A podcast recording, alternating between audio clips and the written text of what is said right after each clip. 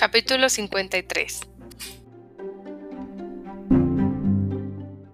Wickham quedó tan escarmentado con aquella conversación que nunca volvió a exponerse ni a provocar a su querida hermana Elizabeth a reanudarla. Y ella se alegró de haber dicho lo suficiente para que no mencionase el tema más. Llegó el día de la partida del joven matrimonio, y la señora Bennet se vio forzada a una separación que al parecer iba a durar un año, por lo menos, ya que de ningún modo entraba en los cálculos del señor Bennet el que fuesen todos a Newcastle. Oh, señor, no lo sé. ¿Acaso tardaremos dos o tres años? Escríbeme muy a menudo, querida. Tan a menudo como pueda, pero ya sabes que las mujeres casadas no disponemos de mucho tiempo para escribir. Mis hermanas sí podrían escribirme, no tendrán otra cosa que hacer. El adiós de Wickham fue mucho más cariñoso que el de su mujer. Sonrió, estuvo muy agradable y dijo cosas encantadoras. Es un joven muy fino, dijo el señor Bennet en cuanto se habían ido. No he visto nunca otro igual. Es una máquina de sonrisas y nos hace la pelota a todos. Estoy orgullosísimo de él. Desafío al mismo Sir William Lucas a que consiga un yerno más valioso. La pérdida de su hija sumió la tristeza a la señora Bennet por varios días. Muchas veces pienso, decía, que no hay nada peor que separarse de las personas queridas. Se queda una tan desamparada sin ellas. Pues ya ves, esa es una consecuencia de casar a las hijas, observó Elizabeth. Te hará más feliz que las otras cuatro sigamos solteras. No es eso. Lidia no me abandona porque se haya casado, sino porque el regimiento de su marido está lejos. Si hubiera estado más cerca, no se habría marchado tan pronto. Pero el desaliento que este suceso le causó le alivió enseguida, y su mente empezó a funcionar de nuevo con gran agitación ante la serie de noticias que circulaban por aquel entonces. El ama de llaves de Netherfield había recibido órdenes de preparar la llegada de su amo, que iba a tener lugar dentro de dos o tres días para dedicarse a la casa durante unas semanas. La señora Bennet estaba nerviosísima, miraba a Jane y sonreía y sacudía la cabeza alternativamente. Bueno, bueno, ¿Con qué viene el señor Bingley, hermana? Pues fue la señora Phillips la primera en darle la noticia. Pues mejor, aunque no me importa. Tú sabes que nada tenemos que ver con él y que no quiero volver a verlo. Si quiere venir a Netherfield, que venga. Y quién sabe lo que puede pasar. Pero no nos importa. Ya sabes que hace tiempo acordamos no volver a decir palabra de esto. Es cierto que viene, Puedes estar segura, respondió la otra, porque la señora Nichols estuvo en Meryton ayer tarde. La vi pasar y salí dispuesta a saber la verdad. Ella me dijo que sí, que su amo llegaba. Vendrá el jueves a más tardar. Puede que llegue el miércoles. La señora Nichols me dijo que iba a la carnicería a encargar carne para el miércoles y llevaba tres pares de patos listos para matar. Al saber la noticia, Jane mudó de color. Hacía meses que entre ella y Elizabeth no se hablaba de Bingley, pero ahora en cuanto estuvieron solas, le dijo He notado, Elizabeth, que cuando mi tía comentaba la noticia del día, me estabas mirando. Ya sé, que pareció que me dio apuro, pero no te figures que era por alguna tontería. Me quedé confusa un momento porque me di cuenta que me estaríais observando. Te aseguro que la noticia no me da tristeza ni gusto. De una cosa me alegro, de que viene solo, porque así lo veremos menos. No es que tenga miedo por mí, pero temo los comentarios de la gente. Elizabeth no sabía qué pensar. Si no lo hubiera visto en Derbyshire, habría podido creer que venía tan solo por el citado motivo, pero no dudaba de que aún amaba a Jane, y hasta se arriesgaba a pensar que venía con la aprobación de su amigo, o que se había atrevido incluso a venir sin ella. Es duro, pensaba a veces, que este pobre hombre no pueda venir a su casa que ha alquilado legalmente sin levantar todas esas cábalas. Lo dejaré en paz. A pesar de lo que su hermana decía y creía de buena fe, Elizabeth pudo notar que la expectativa de la llegada de Bingley le afectaba. Estaba distinta y más turbada que de costumbre, el tema de que habían discutido sus padres acaloradamente hacía un año surgió ahora de nuevo. Querido mío, supongo que en cuanto llegue el señor Bingley irás a visitarle. No y no. Me obligaste a hacerlo el año pasado, prometiéndome que me iba a casar con una de sus, mis hijas. Pero todo acabó en agua de borrajas, y no quiero volver a ser semejante parité, como un tonto. Su mujer le observó lo absolutamente necesaria que sería aquella atención por parte de todos los señores de la vecindad en cuanto Bingley llegase a Netherfield. Es una etiqueta que me revienta, repuso el señor Bennet. Si quiere nuestra compañía, que la busque. Ya sabe dónde vivimos. No puedo perder el tiempo corriendo detrás de los vecinos cada vez que se van y vuelven. Bueno, será muy feo que no le visites, pero eso no me impedirá invitarle a comer. Vamos a tener en breve a la mesa a la señora Long y a los Gunding, y como contábamos a nosotros seremos trece. Habrá justamente un lugar para él. Consolada con esta decisión, quedó perfectamente dispuesta a soportar la descortesía de su esposo, aunque le molestara enormemente que, con tal motivo, todos los vecinos viesen a Bingley antes que ellos. Al acercarse el día de la llegada, Jane dijo A pesar de todo, empiezo a sentir que venga. No me importaría nada y le veré con la mayor indiferencia, pero no puedo resistir oír hablar de él perpetuamente. Mi madre lo hace con la mejor intención, pero no sabe, ni sabe nadie, el sufrimiento que me causa. No seré feliz hasta que Bingley se haya ido de Netherfield. Querría decirte algo para consolarte, contestó Elizabeth, pero no puedo. Debes comprenderlo, y la normal satisfacción de recomendar paciencia a los que sufren se está vedada porque a ti nunca te falta. Bingley llegó. La señora Bennet trató de obtener con su ayuda de las criadas las primeras noticias, para aumentar la ansiedad y el mal humor que la consumían. Contaba los días que debía transcurrir para invitarle, ya que no abrigaba esperanza de verlo antes. Pero la tercera mañana de la llegada de Bingley al condado, desde la ventana de su vestidor, le vio que entraba por la verja a caballo y se dirigía hacia la casa. Llamó al punto a sus hijas para que compartieran su gozo.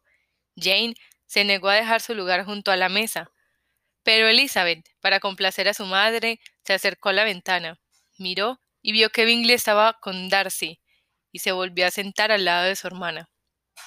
Mamá, viene otro caballero con él, dijo Catherine. ¿Quién será? Supongo que algún conocido suyo, querida. No le conozco. Oh, exclamó Catherine. Parece aquel señor que antes estaba con él, el señor. ¿cómo se llama? aquel señor alto y orgulloso. Santo Dios, el señor Darcy. Pues sí, es él. Bueno, cualquier amigo del señor Bingley será siempre bienvenido en esta casa. Si no fuera por eso, no puedo verle ni en pintura. Jane miró a Elizabeth con asombro e interés. Sabía muy poco de su encuentro en Derbyshire y por consiguiente comprendía el horror que había de causarle a su hermana ver a Darcy casi por primera vez después de la carta aclaratoria. Las dos hermanas estaban bastante intranquilas. Cada una sufría por la otra, y como es natural, por sí misma. Entretanto, la madre seguía perorando sobre su odio a Darcy y sobre su decisión de estar cortés con él solo por consideración a Bingley. Ninguna de las chicas la escuchaba. Elizabeth estaba inquieta por algo que Jane no podía sospechar pues nunca se había atrevido a mostrarle la carta de la señora Gardiner ni a revelarle el cambio de sus sentimientos por Darcy. Para Jane, Darcy no era más que el hombre cuyas proposiciones había rechazado Elizabeth y cuyos méritos menospreciaba. Pero Elizabeth, Darcy era el hombre a quien su familia debía el mayor de los favores y a quien ella miraba con un interés, si no tan tierno, por lo menos tan razonable y justo como el que Jane sentía por Bingley. Su asombro ante la venida de Darcy a Netherfield, a Longbourn, buscándola de nuevo voluntariamente, era casi igual al que experimentó al verlo tan cambiado en Derbyshire. El color, que había desaparecido de su semblante, acudió enseguida violentamente a sus mejillas, y una sonrisa de placer dio brillo a los ojos al pensar que el cariño y los deseos de Darcy seguían siendo los mismos. Pero no quería darlo por seguro. Primero veré cómo se comporta, se dijo, y luego Dios dirá si puedo tener esperanzas. Se puso a trabajar atentamente y se esforzó por mantener la calma. No osaba levantar los ojos hasta que su creciente curiosidad le hizo mirar a su hermana cuando la criada fue a abrir la puerta. Jane estaba más pálida que de costumbre, pero más sosegada de lo que Elizabeth hubiese creído. Cuando entraron los dos caballeros, enrojeció, pero los percibió con bastante tranquilidad, y sin dar ninguna muestra de resentimiento ni de innecesaria complacencia. Elizabeth habló a los dos jóvenes lo menos que la educación permitía, y se dedicó a abordar con más aplicación que nunca. Solo se aventuró a dirigir una mirada a Darcy. Este estaba tan serio como siempre, y a ella se le antojó que se parecía más al Darcy que había conocido en Hertfordshire que el que había visto en Pemberley. Pero quizá en presencia de su madre no se sentía igual que en presencia de sus tíos. Era una suposición dolorosa, pero no improbable. Miró también un instante a Bingley y le pareció que estaba contento y cohibido a la vez. La señora Bennet le recibió con unos aspavientos que dejaron avergonzadas a sus dos hijas, especialmente por el contraste con su fría y ceremoniosa manera de saludar y tratar a Darcy. Particularmente Elizabeth, sabiendo que su madre le debía a Darcy la salvación de su hija predilecta de tan irremediable infamia, se entristeció profundamente por aquella grosería. Darcy preguntó cómo estaban los señores Gardiner, y Elizabeth le contestó con cierta turbación. Después apenas dijo nada. No estaba sentado al lado de Elizabeth, y acaso se debía eso a su silencio, pero no estaba así en Derbyshire.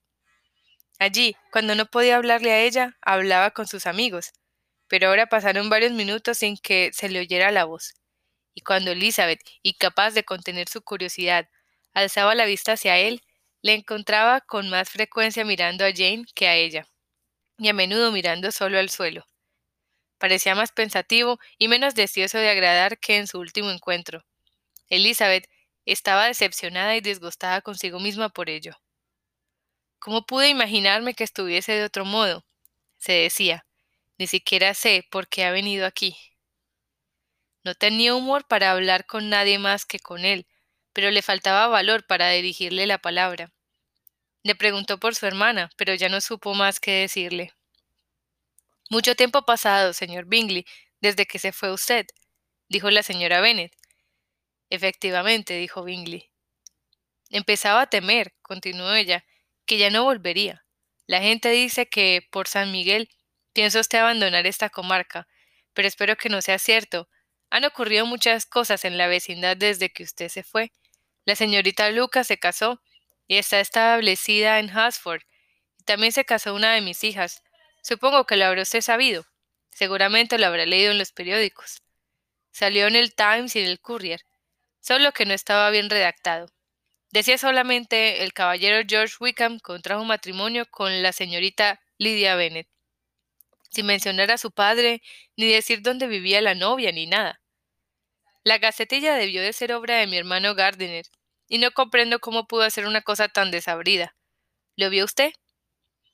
Bingley respondió que sí, y la felicitó. Elizabeth no se atrevía a levantar los ojos y no pudo ver qué cara ponía Darcy. Es delicioso tener una hija bien casada, siguió diciendo, pero al mismo tiempo, señor Bingley, es muy duro que se me haya ido tan lejos. Se han trasladado a Newcastle, que cae muy al norte, según creo, y allí estará no sé cuánto tiempo. El regimiento de mi yerno está destinado allí, porque habrán usted oído decir que ha dejado la guarnición del condado y que se ha pasado a los regulares. Gracias a Dios tiene todavía algunos amigos, aunque quizás no tantos como merece. Elizabeth, sabiendo que esto iba dirigido a Darcy, sintió tanta vergüenza que apenas podía sostenerse en la silla. Sin embargo, hizo un supremo esfuerzo para hablar y preguntó a Bingley si pensaba permanecer mucho tiempo en el campo. Él respondió que unas semanas. Cuando haya mandado usted todos sus pájaros, señor Bingley, dijo la señora Bennet, venga y mate todos los que quiera en la propiedad de mi esposo. Estoy segura de que tendrá mucho gusto en ello y que le reservará sus mejores nidadas. El malestar de Elizabeth aumentó con tan innecesaria y oficiosa atención. No le cabía la menor duda de que todas aquellas ilusiones que renacían después de un año acabarían otra vez del mismo modo. Pensó que años enteros de felicidad no podían compensarle a ella y a Jane de aquellos momentos de penosa confusión. No deseo más que una cosa, se dijo, y es no volver a ver a ninguno de estos dos hombres. Todo el placer que pueda proporcionar su compañía no basta para compensar esta vergüenza. Ojalá no tuviera que volver a encontrármelos nunca. Pero aquella desdicha, que no podrían compensar años enteros de felicidad, se atenuó poco después al observar que la belleza de su hermana volvía a despertar la admiración de su antiguo enamorado. Al principio, Bingley habló muy poco con Jane, pero a cada instante parecía más prendado de ella. La encontraba tan hermosa como el año anterior, tan sensible y tan afable, aunque no tan habladora. Jane deseaba que no se le notase ninguna variación, y creía que hablaba como siempre, pero su mente estaba tan ocupada que a veces no se daba cuenta de su silencio. Cuando los caballeros se levantaron para irse, la señora Bennet no olvidó su proyectada invitación. Los dos jóvenes aceptaron y se acordó que cenarían en Longbourn dentro de pocos días. Me debía una visita, señor Bingley, añadió la señora Bennet, pues cuando se fue usted a la capital el último invierno, me prometió comer en familia con nosotros en cuanto regresara. Ya ve que no lo he olvidado. Estaba muy disgustada porque no volvió usted para cumplir su propósito. Bingley pareció un poco desconcertado por esta reflexión y dijo que lo sentía mucho, pero que sus asuntos le habían retenido. Darcy y él se marcharon. La señora Bennet estaba había estado a punto de invitarles a comer aquel mismo día, pero a pesar de que siempre se comía bien en su casa, no creía que dos platos fuesen de ningún modo suficientes para un hombre que le inspiraba tan ambiciosos proyectos ni para satisfacer el apetito y el orgullo de otro que tenía diez mil libras al año de renta.